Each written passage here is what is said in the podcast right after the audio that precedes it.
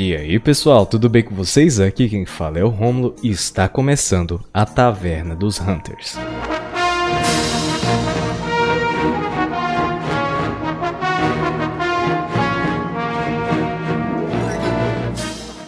Sejam todos muito bem-vindos, senhoras e senhores. Estamos começando mais um Taverna dos Hunters. É, tava com saudade, né?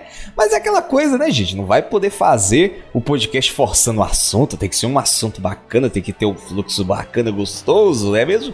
Mas eu estou aqui, como sempre, com meu velho e querido Dude Galagago. E aí, pessoas? Faz tempo, hein? É, faz um tempinho, né, não, Gabi? Tipo, mas é, botar uns assuntos aleatórios sem, sem querer conversar é meio ruim, não? Sim, mas agora tem até que bastante coisa, né? Poxa, foi esse último mês aí foi bem movimentado, né, pro pessoal que gosta de Monster Hunter, porque tivemos aí anúncio do, da animação, né, que eu acho que essa animação já tava há quanto tempo sendo falada? Uns dois, três anos? Três anos no mínimo. Pois é, então finalmente temos aí uma data de lançamento ali pro dia 12 de agosto, né? Vai ser bacaninha, vai ser muito interessante assistir esse filme. E hoje vamos falar sobre ele, vai usar algumas coisinhas e também vamos dar uma passadinha para falar sobre quem? O Monster Hunter Stories 2 que lançou aí no dia 9 de julho, né? Já estamos aí no mês de agosto, então já deu tempo de todo mundo aproveitar mesmo que um pouquinho, já que agora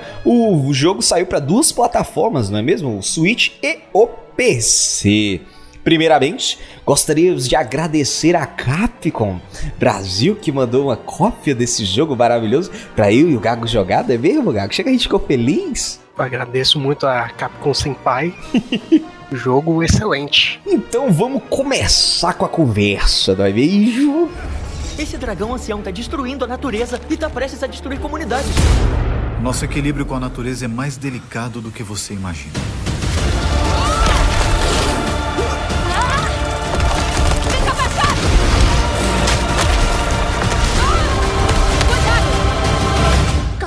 Tiver algum problema, o plano A é fugir. O C, D e E são se esconder, negociar e fugir.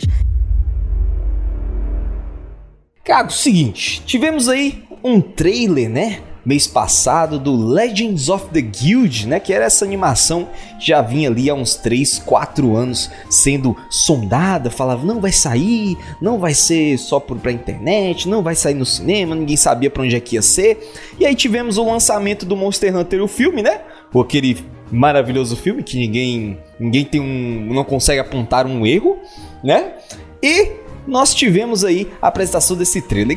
Você assistiu o trailer? O que você achou dele? Eu achei que ele tá com um pacing, um, um ritmo legal até. Parece interessante, não vai ter muito monstro. Vamos focar mais no Elder, né?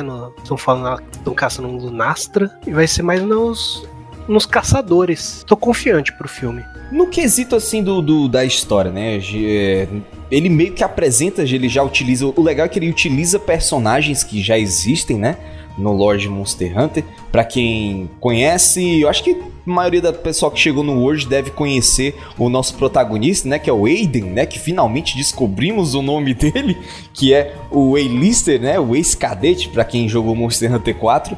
E ele vai ser a carinha que vai guiar todos nós aí neste mundo maravilhoso de Monster Hunter, junto com o grupo, né, a party que é conhecida para quem jogou Monster Hunter 4, né, que é o pessoal ali da guilda, né? Todos eles não têm nomes, mas a gente meio que é, se acostumou com a presença de todos eles em várias etapas do Monster Hunter 4. Tu acha, Gago, que essa questão de utilizar um personagem que já foi da franquia gera uma ligação melhor pra gente se ligar com o filme? Ou tu acha que é melhor fazer personagens novos para aquela mídia e assim é, a gente consegue meio que se afeiçoar, conhecer eles e ter um desenvolvimento melhor? Eu acho que, como ele é um personagem meio secundário, né, quase terciário do, da franquia de jogo principal, ele só foi ganhar uma fama agora na missão do Fatalis, né?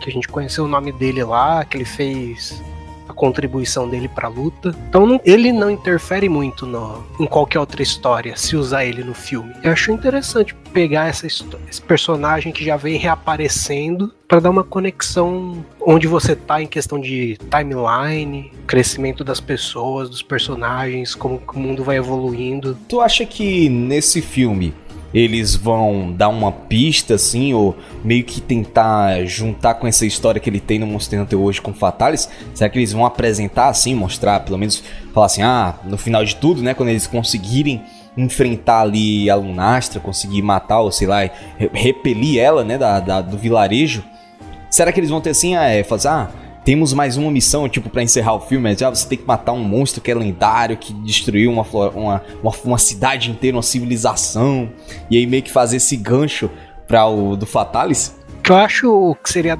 legal para esse essa comunicação do filme para o jogo, que a gente conhece ele no, na abertura do jogo, né, do World Base, chegando no navio. Então, se ele participasse de alguma forma junto dos caçadores profissionais e decidisse meio que se alistar com os caçadores, e aí ele entra para a quinta frota, acho que seria um, um gancho da hora para a história dele. Seria mesmo, tipo, ver ele ele se alistando, né?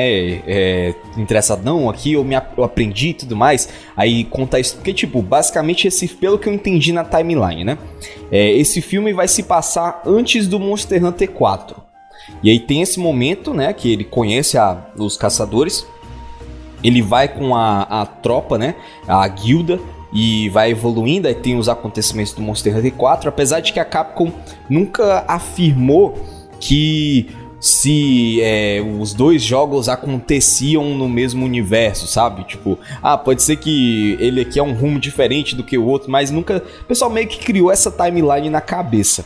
Mas e aconteceriam as coisas do 4 e teriam ou a saída dele pro, pro Monster Hunter 8 seria bacana mesmo. Tipo, a gente meio que acompanha. Como se fosse a gente acompanhando a evolução do personagem. Isso. E joga também, sabe, o público pra que talvez não conheça a história para buscar um pouco a história dele depois. Que ele, mesmo sendo um personagem pequeno, ele é interessante, né? Ele é muito carismático, né? Um personagem muito.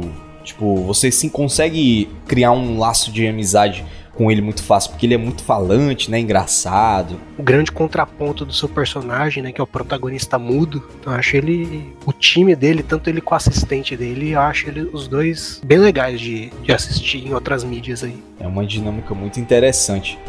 Nesse quesito, Gago, tu acha que o filme ele vai ser mais focado pro público infantil, adolescente ou, ou é para todo mundo assim? Tipo, quem vier do jogo, quem vir, quem for conhecer da, da do filme? Tu acha que eles vão ter é, um foco assim ou vai ser atira para todo lado? Pelo que eu conheço de, de filmes baseados em jogo, normalmente puxa aquele público adolescente, né? Nem muito criança, nem muito adulto, mas os, os adolescentes. E aí a gente tem que ver, né? Porque a Netflix, né, que tá fazendo isso. E eles têm um, dizer, um histórico, pegar animes e outras coisas e transformar em filme. não é muito, muito do meu agrado.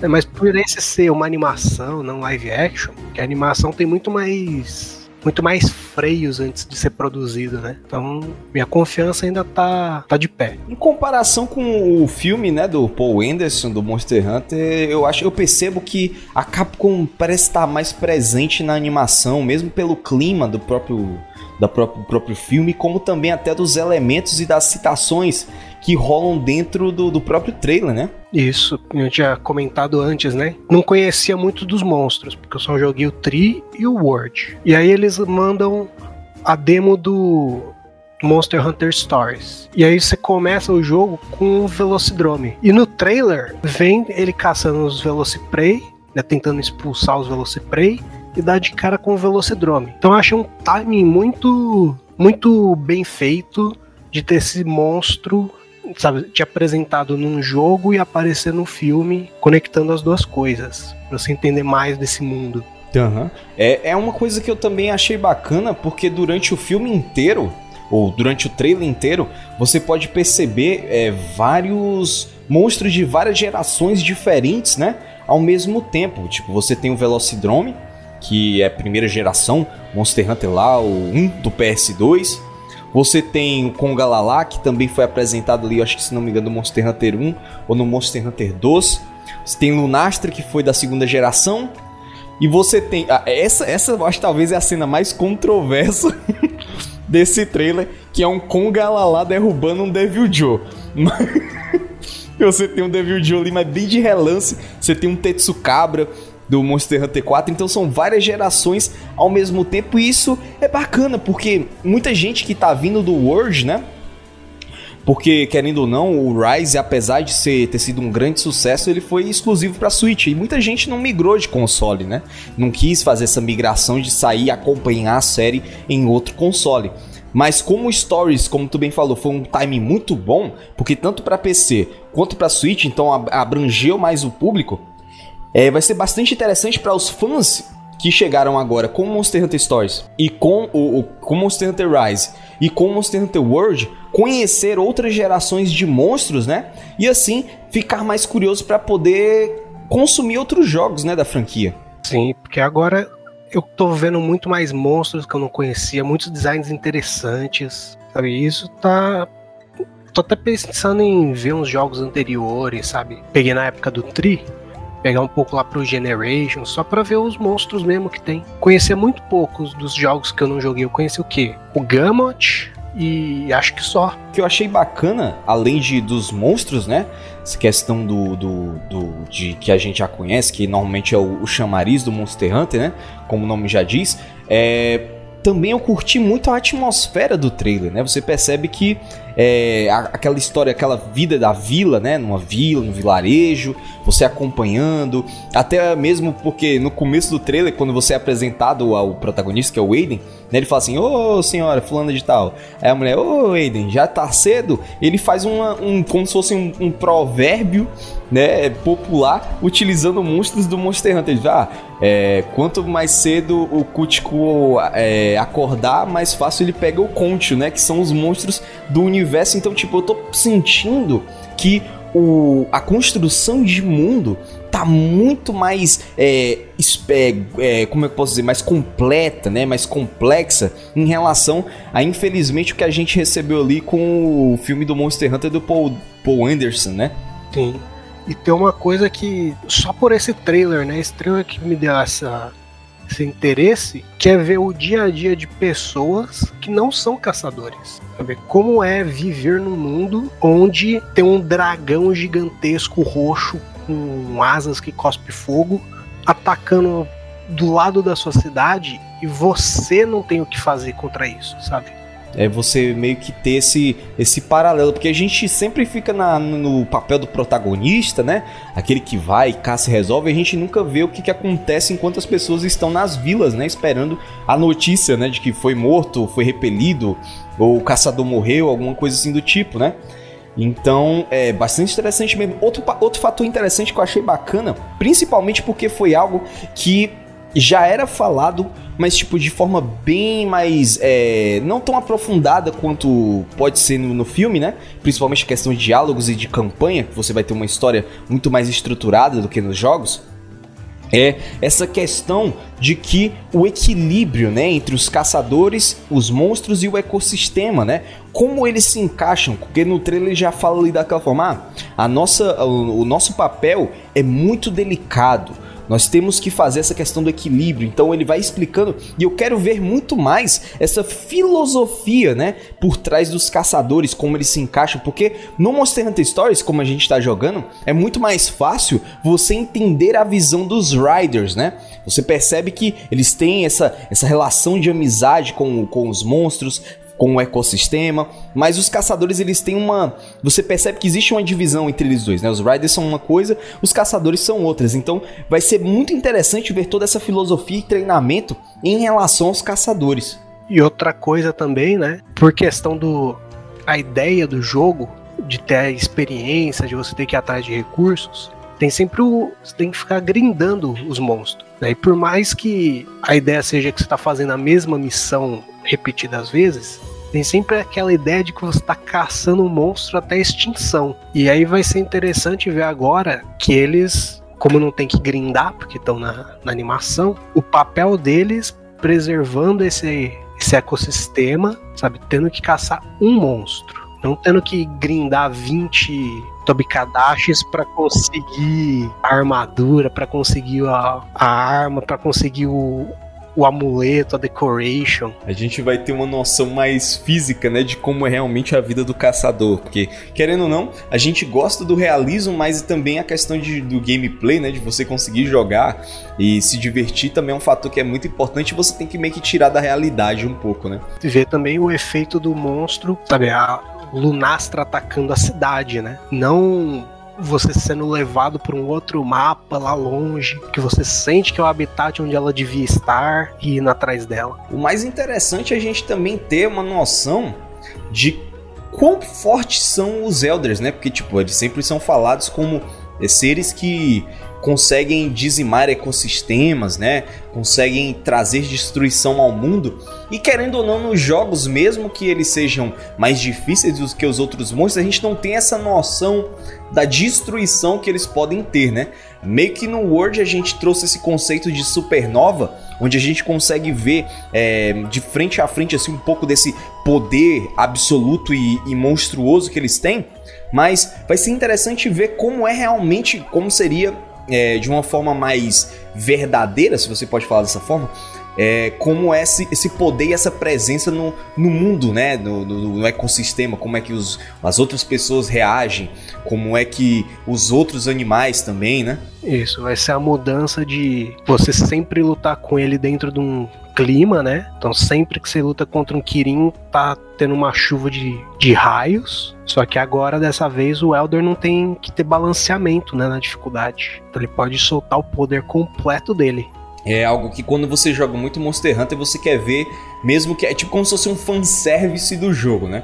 É, você meio que quer ver as mecânicas do jogo, como elas vão ser traduzidas pra aquela mídia. Por exemplo, tava jogando Monster Hunter Stories e aí eu, tipo, caraca, como é que deve ser aqui? Aí, tipo, você percebe que a, o, a bola de tinta, né, a painting ball, ela serve para poder fazer com que a chance do monstro recuar seja maior. Meio que você vai adaptando e readaptando tudo. Tanto também algumas coisas que aconteceram no próprio filme do Monster Hunter, né, do, do Paul Anderson, que algumas coisas ali você, ah, isso aqui, essa mecânica foi adaptada dessa forma. Ah, então Tu acha que vai, a gente vai ter essa percepção mais aguçada de como são as mecânicas adaptadas para animação, já que ela é mais, pelo que a gente percebe, ela tem uma supervisão muito mais presente da Capcom? Eu sinto que para animação a gente vai ter muito mais o, o preparo para caça, sabe? Eles não vão só chegar de frente pro baú, pegar um loadout feito e aceitar a quest, né? Eles vão ter essa, essa coisa de precisando pegar os recursos, precisando pegar os equipamentos antes de enfrentar o monstro. E os que cada um vai usar uma arma diferente, né? Pelo que deu pra ver no trailer. Os, os golpes, eu acho, eu espero que sejam os meio que os mesmos. A coreografia da luta se assemelhe meio que uma coreografia do jogo. Tipo, será que eles vão adaptar? Eu acho que adaptar talvez tudo, eu acho que seja difícil, mas tipo, ter aqueles golpes assim que você ficar, ah, aquele golpe, ah, aqui, tipo referência, né? Seria da hora seria ter o.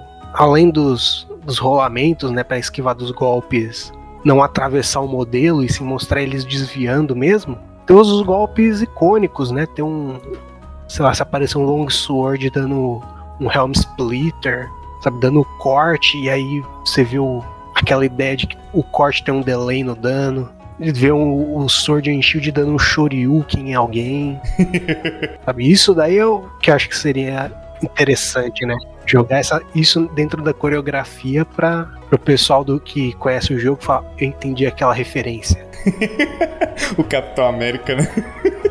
Ei, Gago, eu sei que a gente ainda não assistiu o filme, mas tu pensa que os planos talvez sejam fazer um filme isolado ou talvez, quem saiba, de acordo com a com a recepção, né? É, possa vir sequências dele? Espero que tenha algumas sequências que mostrem as diferentes regiões. Que o universo de Monster Hunter tem várias cidades, né? E várias, como posso dizer, influências. Sabe, tem uma região que é meio asteca, tem uma região que é mais Japão. Então, seria da hora ter essas influências em versão filme também. Mostrar mais como que as, são as cidades, como que é a vida das pessoas. Porque principalmente a gente pode ter criar uma timeline, né, das animações, já que o filme tá querendo fazer aquela coisa que ele quer fazer, né? É, então seria bastante interessante ver um universo mais estruturado baseado no Monster Hunter mesmo, né? E quem sabe se essa animação der muito certo, abra os olhos, né, das pessoas de Hollywood para fazer uma adaptação decente.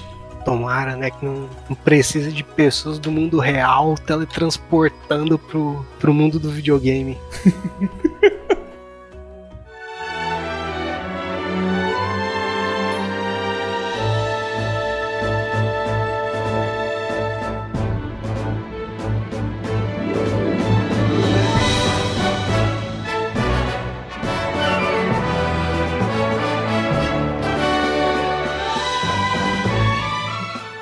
nesse quesito de adaptações, spin-offs, Gago, eu ouvi aí que você andou meio viciado num jogo novo aí, é? Que saiu? Pô, esse jogo aí que por acaso tivemos a, a graça de receber. É, eu soube aí que parece que você deixou de dormir pra jogar, ficou caçando bicho, bridando bicho aí, fazendo rinha de galo. Pô, mas aí você pega um jogo que você tem que grindar, você tem que colecionar bicho, você tem que fazer equipamentos, você tem que fazer build, mano. Tudo que eu gosto num jogo e joga no mesmo jogo é a receita pro vício, né?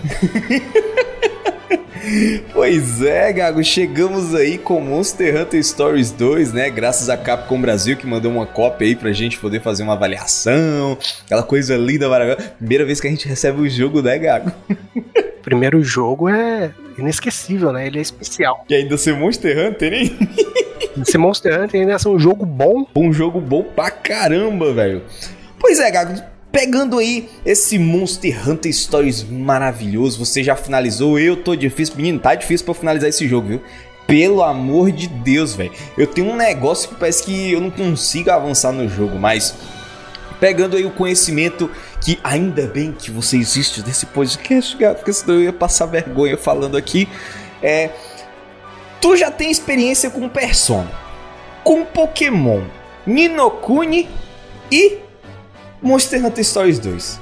Existe muita semelhança entre eles? Existe a ideia do combate em turnos, né? Colecionar os, as criaturas que são meio que o seu poder, fazer elas crescerem com experiência, com combates, melhorar seus equipamentos e continuar esse ciclo de, de combate em turno. Essa é a ideia básica dentre esses jogos. Tem que dizer que cada um deles tem sua diferença própria, cada um tem sua identidade própria. No quesito de, por exemplo, vamos pegar aqui a luta dos monstros, né?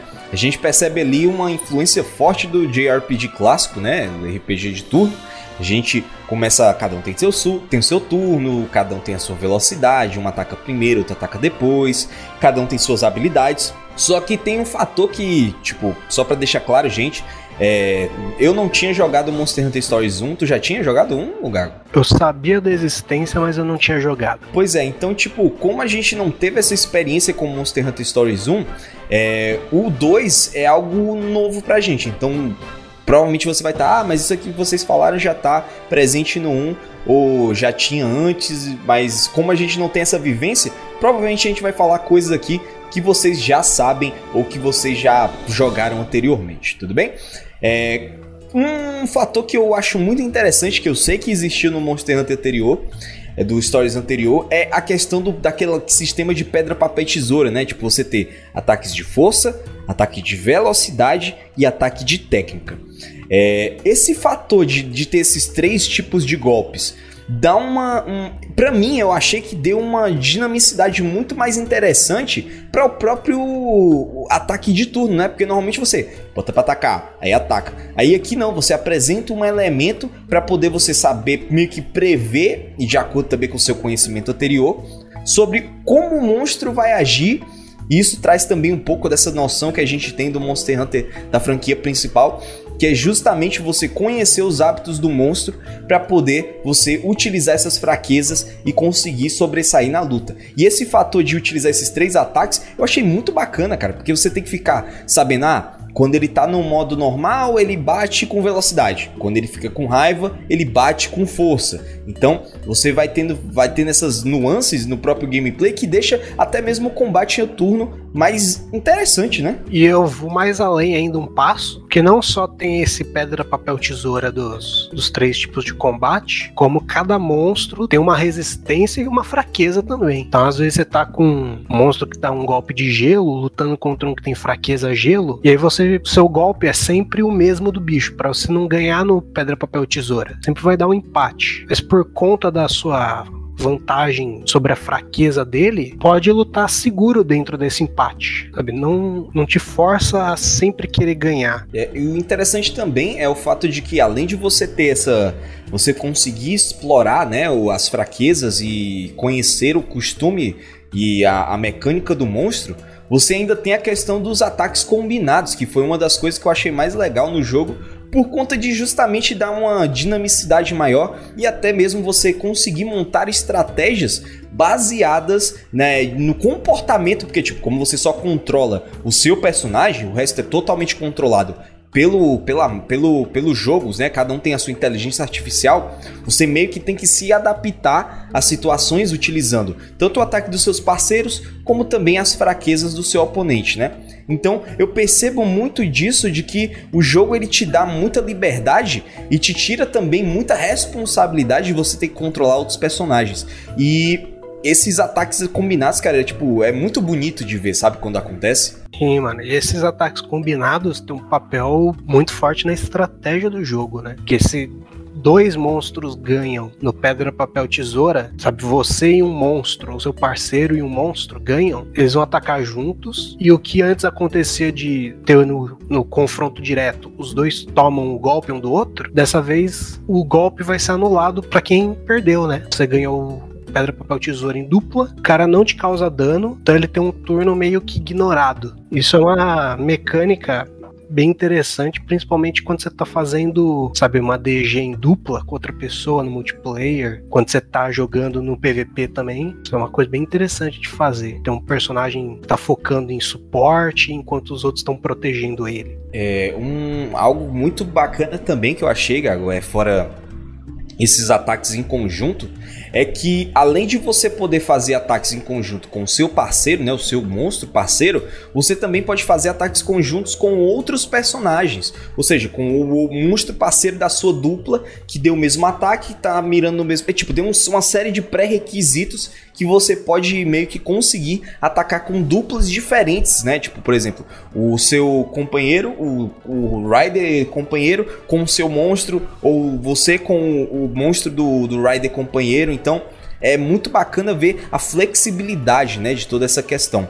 Fora isso, também a gente vê muitas das mecânicas do próprio Monster Hunter sendo adaptadas aqui. Por exemplo, no, no processo de luta, você tem armas diferentes. O arsenal Vamos ser sinceros, o arsenal de Monster Hunter Stories é bem menor do que o do Monster Hunter original, porque no Monster Hunter original você tem 14 armas, seria muito complicado para poder você readaptar todas essas armas para o universo. Então nós temos seis armas que são Sword and Shield, a Great Sword, Gun Lance, Bow, Hunting Horn e Hammer.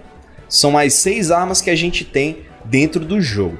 E cada uma delas, como a gente já conhece, tem danos específicos. Por exemplo, é, and Shield Great Sword é corte.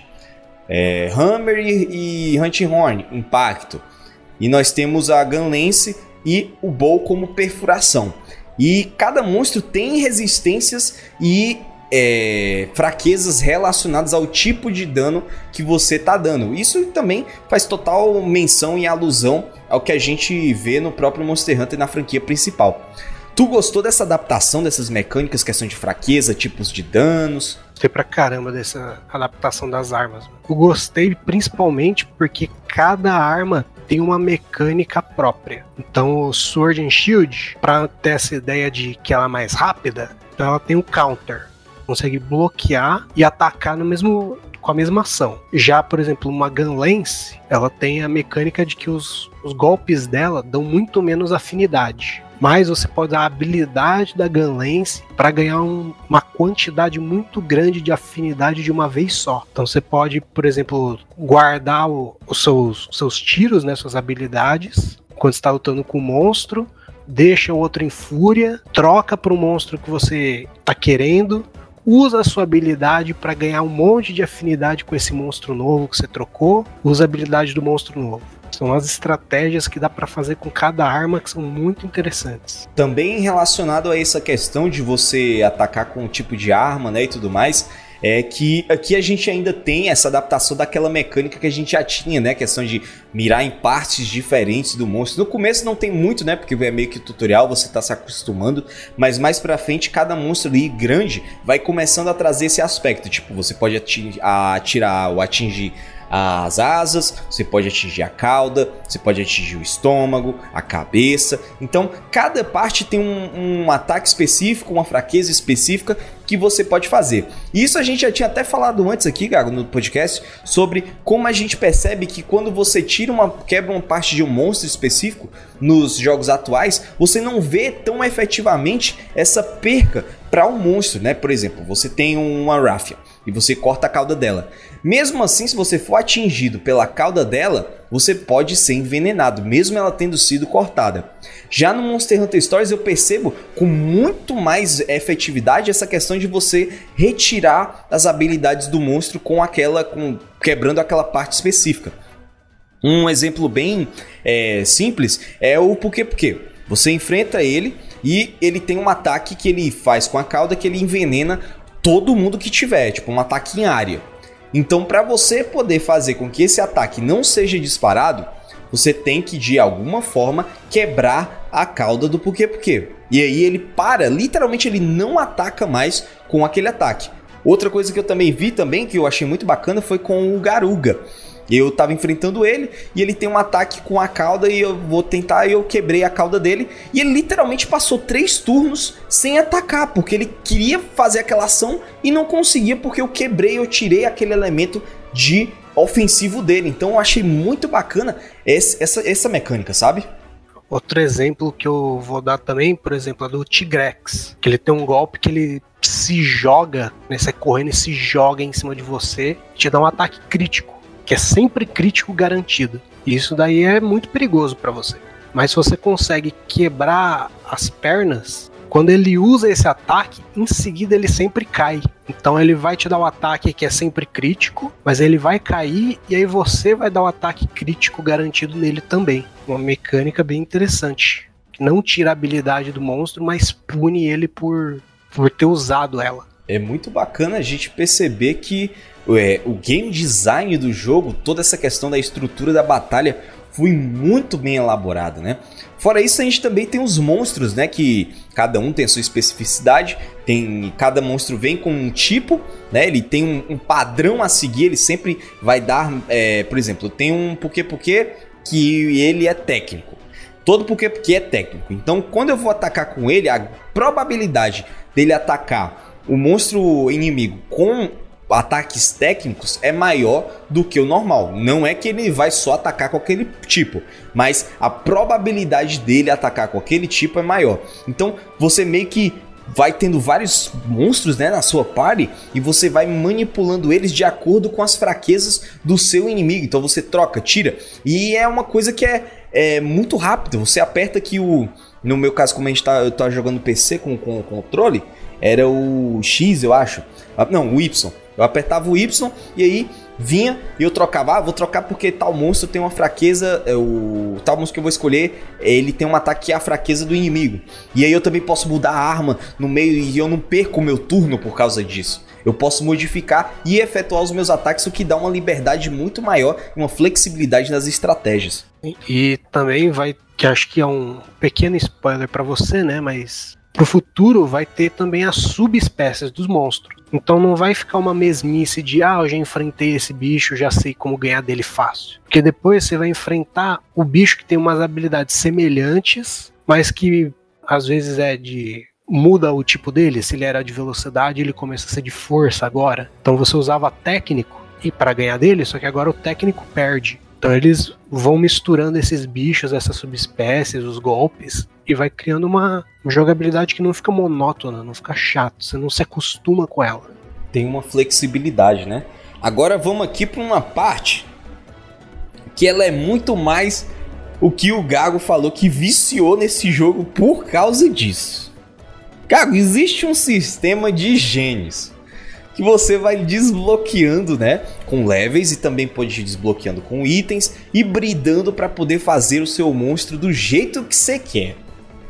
Gargo, como é esse sistema? Ele é realmente muito bom ou é porque ele foi original?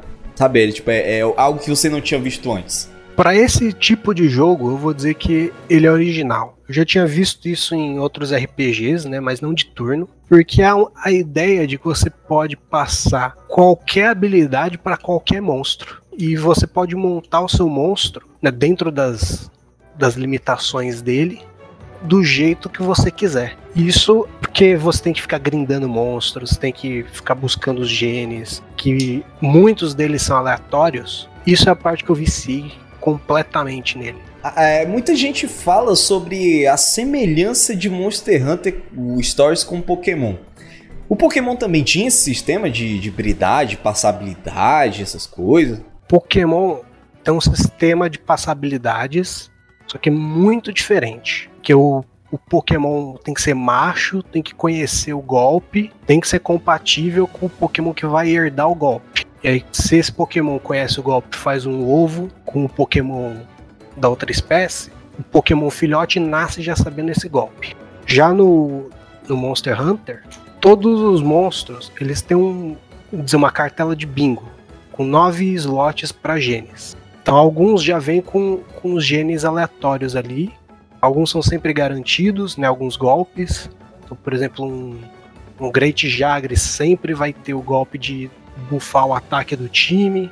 Um, um Puki Puki sempre vai ter o golpe de cuspe veneno. Mas eles podem vir com golpes aleatórios. Você pode pegar um Puki Puki que nasceu com, com resistência a frio.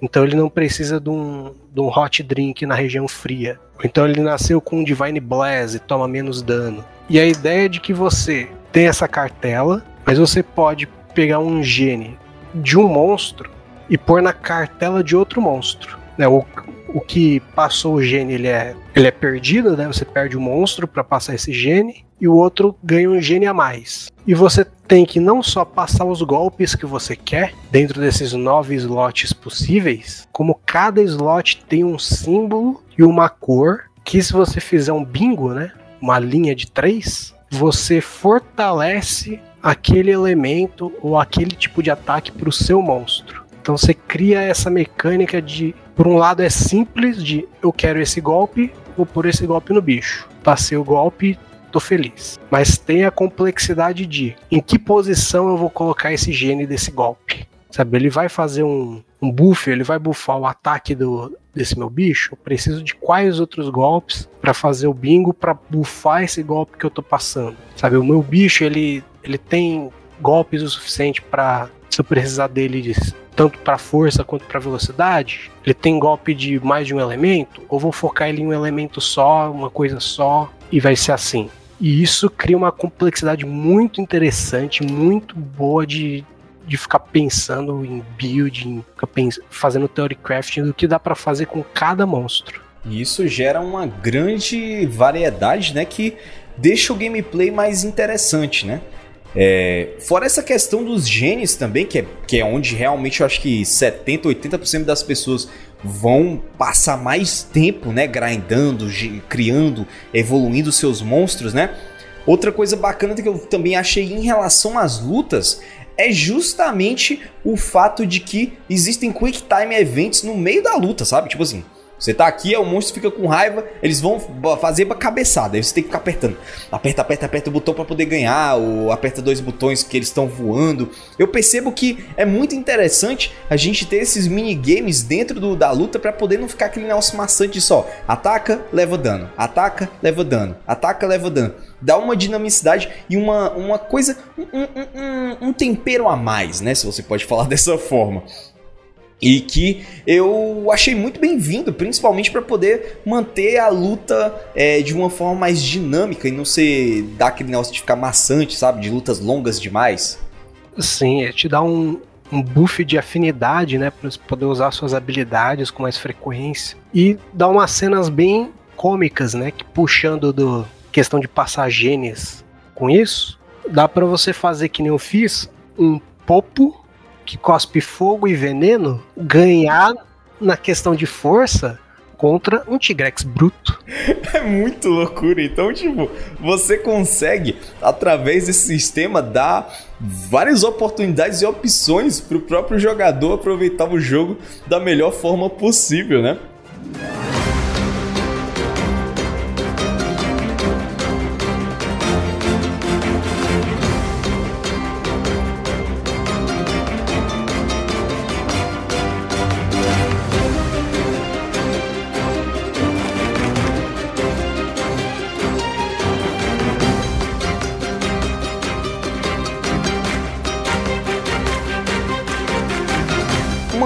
Interessante, Gago. Agora, já um pouco saindo dessa questão do gameplay em si, as animações. Gago, que jogo de animações bonitas, velho. Todas as animações são muito bem feitas nesse jogo. Parabéns pros animadores. Cara, aqueles ataques combinados de, de elo, de afinidade. Mano, era tipo, é cada ataque mais anime do que o outro. Eu ficava, meu Deus, velho! Quando é que esse. Tipo, eu tava aqui pensando, né? Não, vou pegar aqui o Tigrex, eu consegui capturar o Tigrex, o quê? Aí eu fui ver o ataque dele. Ele dá um berro, ele vê que meio que taca um, um United States of Smash, velho. Quando bate no chão, eu. Caraca, bicho! O Nargacuga foi o meu, o meu favorito até agora, Nargacuga. Aquele meio que o Omni Slash, né? Aquele que invisível cortando, atravessando com cortes. O mais legal é quando ele começa, ele faz um negócio com as patas e as lâminas parece que começam a brilhar e o olho brilha. Aí começa. Eu digo, caraca, muito foda, mano. Nargacuga é muito foda, velho. O que eu gosto dessas animações aí é como ela mostra meio que a personalidade do monstro através de um. Sabe, dentro da mecânica ele dá o efeito do que o monstro faz ele dá uma animação que deixa o monstro, sabe, mais empoderado. E é muito da hora de ver todas elas. Todos os golpes são interessantes. Até o dos herbívoros. Isso, isso é o que eu achei mais legal, cara. Por exemplo, muita gente vai falar: ah, mas é, lá pro final você vai ter os, Elder que, os Elders que têm habilidades que são fantásticas de se assistir. São, mas, cara, o Velocidrome tem uma habilidade que é muito da hora, velho ele começa a girar, começa a fazer tipo um meteoro de Pegasus e tudo, tudo e detona o chão. É muito bacana. Tipo, até mesmo aqueles que a gente acha que não vai ter nada, surpreende com animação muito bem feita, muito legal, que, trans, como tu falou, transparece a personalidade do monstro, né? Uma que eu gosto bastante é do, do nosso amigo Kuluyaku, é o Explosovo. É uma galinha meio atrapalhada. Essa é a personalidade do monstro. Né? Você vê isso no jogo. E aí o golpe dele, o Naviru joga um ovo para ele no ar, que ele pega. Quando ele olha, tem um pavio no ovo. Ele se assusta e fica meio que balançando os ovos na mão, deixa o ovo cair no chão e explode, causa dano. E é uma animação engraçadinha, mas combina com o bicho. É, é aquele negócio, é tipo como se o time de animadores e de desenvolvedores tivessem total compreensão de como é a personalidade do monstro, de como é o, o, as características principais dele que fazem com que essas animações sejam únicas. E, e, e, o mais impressionante é que, além das animações individuais de cada monstro, que cada monstro tem uma animação específica, você tem animações combinadas, mano. Era, era tipo os momentos mais hype, sabe? Quando dois caras vão fazer junto. As combinadas são interessantes. Porque, porque assim, as combinadas é por parceiro, é sempre a mesma por parceiro, não por monstro. Mas mesmo assim, tem alguns monstros que tem um, que adicionam um, um, detalhe extra no golpe, né, que nem o, quando você tá lutando junto de um parceiro, o seu monstro ele faz meio que uma corrida, ele vira meio que um poder, sai voando no inimigo. Mas o meu Popo, quando ele tá fazendo isso, ele tropeça e aí ele sai girando.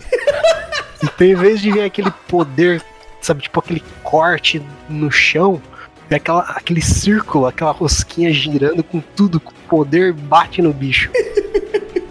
Mano, é muito bom. esse é o legal do Monster Hunter, cara, que é o senso de humor que a série tem, que faz com que ela seja tão singular, sabe? É tipo, é uma série que, ah, é os caras matando um monstro gigante com uns design foda, umas músicas épicas, mas não deixa o humor de lado, cara. É, é fantástico isso. E esse jogo, ele tem muitos momentos engraçados. Ele tem muitos momentos empolgantes, que você se sente super-herói. Tem momentos tristes, sabe? Ele, ele joga todos esses sentimentos mano, na história e cria algo muito interessante, muito bom de se assistir. E esse quesito da história, até o momento, né? Eu, no caso, é, eu percebo que ela ela não tá. Né, não é uma história que, tipo, ah, eu vou revolucionar a história com plot twists. Não, é tipo, é uma história que a gente. Uma, uma estrutura que a gente já conhece, né? Mas ela é tão bem feita e tão bem estruturada, tão bem desenvolvida, que é gostoso de ver. Você tem personagens muito cativantes, você tem uma evolução é, de, de como eles pensam, de como é a próprio, o próprio convívio, a elevação das, das expectativas, das, das apostas, né? Tudo é tipo, no começo é tudo muito tranquilo, mas depois você vê o quão grave e quão importante é a sua tarefa, né, para o mundo. E fora isso também, cara, é, eu vou ser sincero, eu não sei se quais são as ligações que tem do Monster Hunter Stories 2 pro 1. Mas eu só de ver as cenas do Red, né, que é o, o, o avô da, do, do, protagonista desse jogo, é, eu já fico com vontade de jogar com ele, cara. Porque foi um, uma personalidade muito cativante. Você percebe que cada pessoa tem uma personalidade bem delimitada, bem desenvolvida, que faz com que você se apaixone por todo mundo. Sim, cada personagem é único, interessante, ninguém foi desperdiçado, todos eles contribuem em alguma coisa para a história. E o que nem você falou, que o, o Red é o protagonista do 1, né? E sempre voltam nele sobre o que ele fez, né? Porque ele é sempre o ele é o protagonista do jogo, né? Então ele é o maior personagem de todos. E aí você tá tá sendo o protagonista 2 agora. Você tá crescendo para para esse papel aí do você é o neto dele, né? Então você tá crescendo para suprir o, o, papel que ele cobria antes. E o interessante é que o jogo ele consegue, pela história, tratar de assuntos que não são. É tipo assim, a gente pensa, ah, é um jogo em cel shading, tem monstros que você captura, você luta do lado. Normalmente o pessoal sempre vai falar, é um jogo para criança. E cara, o jogo ele consegue tratar de vários assuntos e temas que são complicados de tratar, mas ele trata de uma forma tão leve, tão bem estruturada que até mesmo para as crianças é fácil de compreender, sabe? Sim, aquela coisa de, de saber onde você pertence, sobre o, o, clássico tema né, de anime, né, da amizade. Mas ele aborda isso de uma forma muito inteligente, eu acho. Porque liga com toda a ideia do jogo de ser você e seu monstro sabe? E sua responsabilidade. É muito interessante mesmo, mas podem ficar tranquilo, pessoal, porque não vamos falar de spoilers nesse podcast, então é spoiler free, pode ficar tranquilo, porque isso vai ficar para outro podcast quando já tiver todos os updates, né? Que meu amigo é update pra caramba, cara, que tá vindo, então daqui para lá a gente tem tempo de aproveitar tudo que o jogo vai oferecer e então fazer aquele spoilercast falando realmente de todos os trinks, todos as, os nós, narrativas e tudo mais. Aí no caso dos updates, Gago, a gente percebeu ali que o Monster Hunter Rise tava meio parado, né? Tem uns updates ali meio meia boca, um ali, outro lá. E aí chega o Monster Hunter Stories com uma baita de um catálogo trazendo uma reca de updates para o jogo Monstros em cima de Monstros, é, missões em cima de missões. O que, que tu tá achando do futuro do que esse jogo vai oferecer pra gente, cara? Ó, eu tô gostando bastante pós-endgame aí, porque ele incentiva bastante o multiplayer em vários aspectos e ele tá trazendo agora os monstros mais conhecidos como, como boss final do jogo, vamos dizer assim, porque tá vindo agora Kulv Tarot nesse update. Acho que não é spoiler, porque é isso que é o update com o Tarot. E eles estão planejando trazer uns outros a mais aí também, né? É uma lista grande, cara. Muito. Eu me lembro que quando teve o trailer que revelou o roadmap, o pessoal ficou: caramba, é muita coisa que esses caras têm planejado para esse jogo. E o que me deixa um pouco assim, tipo, será que o Rise vai realmente. Acabou os updates do Rise, sendo que o Stories aí tem tanta coisa para vir, né? A gente fica meio assim, né? Rise deu uma, uma mornada, né? Precisando, talvez, sei lá, de uma do lançamento para PC, de uma DLC vindo no futuro, para voltar aquele ânimo pro jogo. Que tá precisando mesmo, viu? Porque, poxa vida, deu uma mornada grave, né? Mas até o momento, Gabo, Monster Hunter Stories 2 vale a pena ou não vale a pena para quem tá curioso? Para quem tá curioso, que se sentiu interessado nesse jogo de turno, é que não para não ser nenhuma surpresa, né? Tá esperando um jogo de ação que nem Monster Hunter não é. Sabe que é um jogo de turno, essa ideia do ser uma coisa um visual um pouco menos realista, excelente jogo. Eu acho que talvez seja o meu favorito nos JRPGs, hein? Oh, eita! E para quem só ouviu falar daquele jogo que pareceu, passou 5, 6 meses seguido, em todo evento que tinha, tava lá o anúncio desse jogo. Vale a pena pra pessoa que só olhou assim, e yeah, e aí? Será? É bom que tem uma demo, né? Pelo menos ele pode provar antes, né? Eu recomendo todo mundo checar a demo, tá aí gratuita para as duas plataformas, que o jogo tá disponível. Se você gostar da demo, você vai adorar o jogo. Pronto aí, ó. O Gago deixou já a mensagem. Eu, como ainda estou jogando, digo com facilidade que realmente, como um JRPG, como um RPG de turno, ele está fantástico. É algo que eu gostei bastante. É, coisas que a gente ainda poderia ter falado, mas é somente para passar por cima, porque já que é, é como ele otimizou o próprio grind do jogo, né?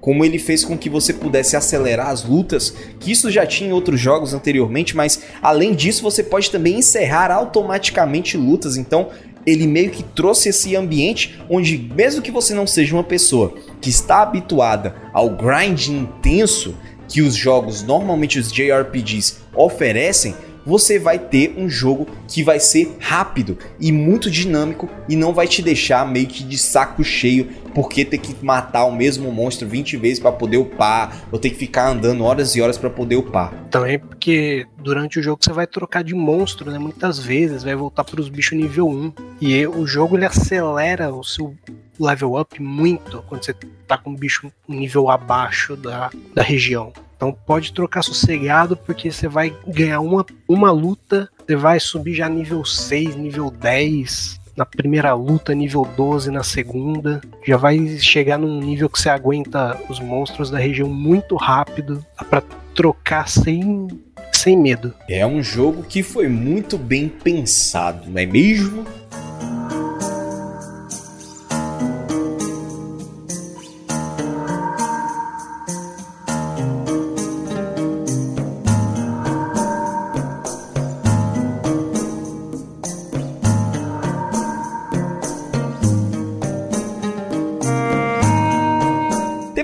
Coisa que gostaria de falar, Gago? Por enquanto não, né? No, sem spoilers. Então, por enquanto, não. Então é isso, pessoal. Espero que vocês tenham curtido esse nosso cast, não é mesmo? Cast maravilhoso. Tivemos muita coisa, muita notícia, muita coisa para discutir, principalmente relacionada a os filmes e os novos jogos de Monster Hunter, mas não fique com medo e com raiva, que ah, vai demorar para a próxima edição, porque vamos ter aí para a próxima edição falar sobre o filme, né? Porque a gente já vai ter assistido, já vai ter esfriado na cabeça, como também vamos ter aí terminado e falar os spoilers de Monster Hunter Stories 2. Então, fique de olho que no próximo cast já temos aí muito assunto para discutir, tudo bem? Então é isso, gente. Muito obrigado por você que chegou até aqui. Espero que você tenha curtido esse cast. E caso você tenha curtido, deixa aquele like bacana, nos ajuda bastante aqui no YouTube. Caso você venha curta, mas não é inscrito, considere se inscrever, porque você vai estar recebendo todo o conteúdo do Setor 7, desde animes até jogos. Então é isso, gente. Muito obrigado por você que chegou até aqui e Happy Hunting!